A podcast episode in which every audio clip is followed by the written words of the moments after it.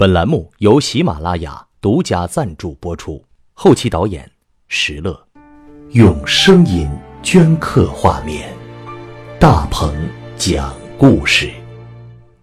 第十六集，阿环，这是一个游荡在城市黑夜里的幽灵的名字。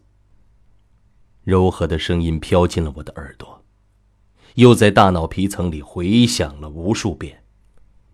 于是，某个奇异的形象渐渐的幻化在我的眼前。他说：“他的名字叫阿环。”虽然他没说名字怎么写，但我认定了，就是“环形”的“环”。在白色的路灯灯光下，他忧伤的目光瞬间融化了我的心。你好，阿环。我微笑着说，松开了抓着他的手。他的手获得了自由，颤抖着放到自己的胸前。空旷无人的街道上，蓦地掠过一阵寒风，卷起那些灰尘，直冲我的眼睛。刹那间，那些视线模糊了，只剩下一个白色的影子晃了一下。当我重新睁大眼睛的时候，却发现眼前一个人都没有。阿环，他宛如幽灵般的不见了，化为一团灰尘，飘到了城市的夜空中。啊！明信片幽灵真的变成了幽灵。我茫然的张望着四周，只见这条小街上。阴风惨惨，前后见不到一个人影我大口的喘息起来，我向前走了几步，大声喊了起来：“阿环，阿环！”街道的尽头传来我的回音，转眼又被北风吞没了。看看马路两边的居民楼，我不敢再喊了，我生怕楼上会砸下花盆什么来。我这才发现。后背有许多的冷汗，一阵风吹来，使人浑身发抖。我赶忙竖起领子，跑到前面的路口。这条路的两边有许多小酒吧和咖啡馆，一些年轻人的人影在路边晃动着，总让我看到了些人气。阿环。我轻轻的念起了他的名字。刚才那一幕是如此的真实，DV 里看到的明信片幽灵，竟然鬼使神差般的出现在我的眼前。他是那么的神秘、奇异，让人不敢靠近，又浮想联翩。在上午，我看到 DV 里。他不是说自己还剩下七天的生命吗？那么四天前他应该就死了呀。哦，假如幽灵也有死的话，为什么他现在又出现了呢？他还是来明信片亭子拍照，然后把印有自己脸庞的明信片丢弃吗？或是如苏天平推测的那样，是一个？害怕被人家遗忘的幽灵，他终日游荡在城市的黑夜，留下自己的照片为什么要把他送到我面前呢？甚至让我紧紧抓住他的手心，却又让他在我手里溜走。他的出现，就像一次闪回的画面，刚刚被我看见，惊鸿一瞥，又立刻切换掉镜头。如烟雾般消失在夜色当中，与明信片幽灵的失之交臂，使我的心又沉了下来。也许他就是那水中月，镜中花，只可见闻，而不可触碰吧。我懊丧的走过路边的小酒吧，忽然想起了四天前北京后海的冬夜。相形之下，我还是更喜欢后海，远胜于新天地、衡山路或三里屯。突然，我听到一阵拍打玻璃的声音。旁边是一家酒吧的落地玻璃，有个男人在里边冲我招着手。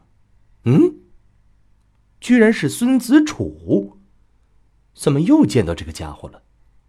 酒吧里的他显得很兴奋，他一边拍着玻璃，一边向我挥手，嘴里还好像不停叫着什么，但我一点都听不到。如此意外的相逢，让我的心里直感叹。大概今天晚上，上帝对我特别的眷顾吧。我立刻跑进了酒吧，在昏暗的灯光里找到了孙子楚的座位。已经是半夜十一点钟了，不过对于酒吧来说，生活才刚刚开始。此刻的孙子楚还真是声色犬马，丝毫没有大学历史教师的样子。他拍着我的肩膀说。怎么，你也跑来泡吧了？可我的心情依然很糟糕，苦笑着摇头。别嘲笑我了，我怎么会有你那份闲情雅致呢？你经常到这儿吗？哈，不，平时啊，我都去我们大学附近的酒吧，那里消费便宜，朋友多。今天我头一次到这儿，感觉还不错。我只要了一瓶雪碧，用眼角瞄着酒吧里的男男女女，就这么看着都有些犯困了。很想把刚才那段奇异的经历说出来，但话到嘴边又咽了回去。我该怎么向他解释呢？我说自己，啊。在苏天平电脑里听到了三年前孙子楚听到过的歌声，几分钟前又在附近见到了那个唱歌的女孩，而这个女孩四天前就该死了。听完所有这些故事，孙子楚不会把我当做有病吧？当然了，侃侃而谈的永远都是孙子楚这样的家伙。尽管嘴上有许多啤酒泡沫，但他丝毫没有醉意。他故作神秘的说：“哎，你知道我今天去哪儿了吗？S 大的法医研究所。法医研究所，听到‘法医’这两个字，往往会使人联想到一片惨白的灯光下，一具尸体静静的躺着，等待法医的解剖。”刀深入他的身体，想到这儿，我禁不住哆嗦了一下。我问他：“你去那儿干嘛呀？”为了一具头骨。我忽然感到有点恶心。头骨？你这说话怎么越来越吓人呢？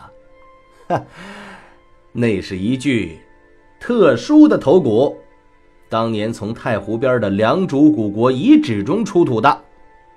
孙子楚微微一笑，绘声绘色地说：“你不是对神秘的良渚古国很感兴趣吗？那个遗址啊，规模非常的巨大，有五千年前宫殿和金字塔式的陵墓，尤其是还发现了良渚女王的墓葬。啊，女王？对，考古队员挖掘了古墓，发现了大量的人殉。什什什么？”你是说用活人殉葬？您可以搜索微信公众号“大鹏讲故事”这五个字，查看故事中出现的用电脑打不出来的那些诡异的符号。我的脑子里立刻浮现起了那极度残忍的一幕。哎，可是中国最早的人殉是在夏商时期呀。怎么五千年前他就有人殉了吗？哈，这些考古资料很少公开，只有很少的人呐知道这个情况。同时，考古队员还在墓葬里啊发现了许多的玉器。良渚文明那正是玉器时代啊，玉器它并不稀奇，但最重要的是这些玉器都以某种奇怪的方式排列着。就像是远古时代的巫术的仪式。啊，奇怪的排列方式，巫术。我心里忽然间想到了什么，但我没有立刻说出口。孙子楚继续说：“是啊，考古队员还找到了完整的墓主人的骨骸，就是良渚女王的。没错，从墓主人的骨盆形状判断，极有可能是位女性。从陪葬的规格来看呢，她无疑是具有最高的宗教地位。”于是，良渚女王的骨骸就被请了出来，送到了一家考古研究机构长期保存着。说着，他给自己的杯子倒满。他拍了拍我的肩膀，说：“不过呀，最近良渚文明研究又热了起来，有许多全新的重大发现，这里面可能也有你的功劳呢。你们研究学术的事儿，关我什么事儿啊？”谁叫你写了那本畅销书啊？哈哈，不但把我写进去了，还引来了许多学生对于良渚古文明的关注，这样啊，就把学术界的热情也带动起来了。嚯，他说的也太夸张了，听得我都要冒冷汗了。我只能摇着头说：“不至于吧？”前几天呢，那家保存着良渚女王骨骸的机构。把女王的头骨送到了 S 大法医研究所，请他们为良渚女王做头像的复原。哦，原来如此，我明白了。这种事儿还确实得法医出马。世界上曾有许多的疑难凶案，只发现一具不见面目的骨骸，连受害者是谁都不知道。警方呢，只能通过头像复原技术证明受害者的身份，而将真凶绳之以法。哈哈，是不是像法医鉴定啊？但是头像复原呢，是一项非常复杂的技术，许多工作要在电脑上完成，需要最有经验的教授来做，不是短时间内就能出结果的。嗯，我听说，马王堆汉墓女主人的容貌复原，就曾花了很长时间呢。是啊，下午我已经去过法医研究所看过了，有幸看到了传说中良渚女王的头骨。就当我面对她的时候，啊，我忽然有了一种奇怪的感觉。孙子楚仰起头来，深深的吸了一口气，仿佛那头骨就悬在酒吧的天花板上。可我也说不清楚啊，也许是我受到你的影响，也变得敏感起来了吧？嗯，别说这个了，你刚才说在考古发掘的现场，发现古墓里的玉器有着奇怪的排列方式。对呀，那些玉器以墓主人的骨骸为圆心，排列成了一个巨大的圆圈儿。那看起来啊，嗯，就像这个。孙子楚从包里掏出纸笔，写了一个“圈儿一”这个符号。当这个大大的“圈一”显现在纸上的时候，我的脑子里突然蹦出了：“对呀，刚才我就隐隐想到了。”在《梦境的毁灭》这本书里，同样提到了良渚遗址的发掘，说在墓葬中发现了这个符号。我立刻从包里拿出了《梦境的毁灭》，翻到第二章关于良渚文明的那一页，接着把书上的符号给孙子楚看了。借着昏暗的灯光，他仔细的看了看，说。许教授写的没错呀，当时这个符号确实多次出现。哎，对了，昨天我们在许教授的实验室里不也见到这个符号了吗？所以我当时才非常惊讶呀。我真是弄不明白了。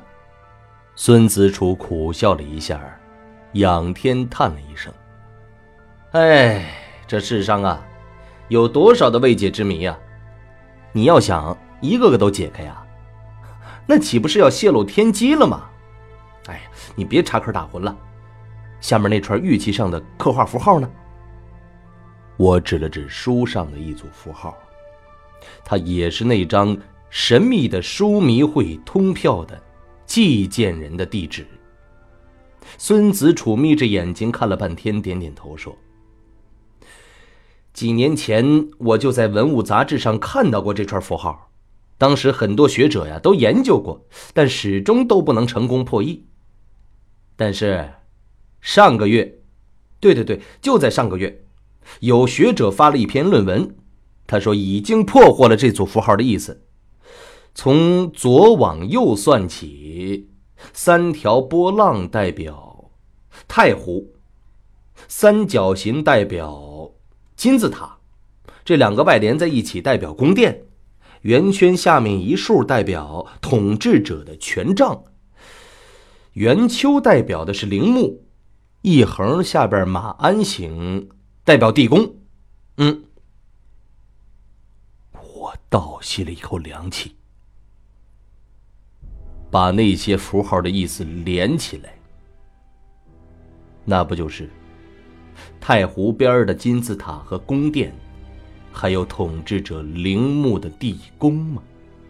呃，差不多就是这个意思。但我依然还没满足，我指着书上问道：“那最后这个圆圈的意思呢？”呃，对不起，那篇论文把前面这些所有符号都解释了，唯独这圆圈儿。哎，他没破译出来。孙子楚耸了耸肩膀。也许又是一个千古之谜吧。可，可他才是最重要的。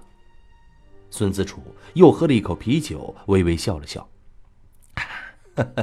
这生命中总有些遗憾，留点遗憾也是一种美吗？他这句话就像一块美丽的石头。悄悄的压在了我的心口，我终于呼出了一口气，把目光投向酒吧的另一边。在烟雾缭绕的灯光下，一群奇装异服的男男女女在喝酒聊天，其中还有两个老外。酒吧的背景音乐是 Beyond 的《光辉岁月》。虽然这个时候音响开得很轻，但在黄家驹激昂的歌声中，我也不自觉的打起了拍子。忽然，在吧台对面的光影里，有个女服务生的背影，她牢牢的抓住了我的眼球，难以说清楚那种感觉。虽然没有看清她的脸，却仿佛像一块磁铁般的吸引着我。哎。看看什么呢？孙子楚顺着我的目光看过去，随后发出了暧昧的微笑。怎么，还没看着脸就给迷住了？嗯，从后面看的这身材倒是不错，不知道从正面看是想自慰呢，还是想撤退呀？我没搭理孙子楚的话，依然凝视着吧台对面的背影。终于，他缓缓转过身来，收拾了一个女老外留下的杯子。他的脸暴露在酒吧奶黄色的灯光下，一道慵懒的目光扫过人群，好一个惊鸿一瞥。阿环，我不由自主的说了出来，声音却低得连孙子楚都没听清。没错，就是他。虽然那件白色的滑雪衫不见了，整个人全都换了一套行头，变成了最普通的酒吧女服务员。然而，他那双神秘莫测的眼睛，那张在 DV 里夺人心魄的脸，那个印在明信片里的幽灵，却分明呈现在吧台的对面。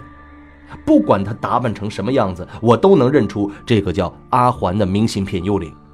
刚才他从我的手心里跑掉了，短短几十分钟之后，他又来到我的面前。看来冥冥中早已注定了今夜就当我要走过去的时候，忽然看到对面有一个秃头的酒鬼，他一把抓住了阿环的右手。没事妹妹，你过来！阿环的脸色立刻变了，你干嘛？酒鬼的嘴里发出含混的声音，听不清他说什么。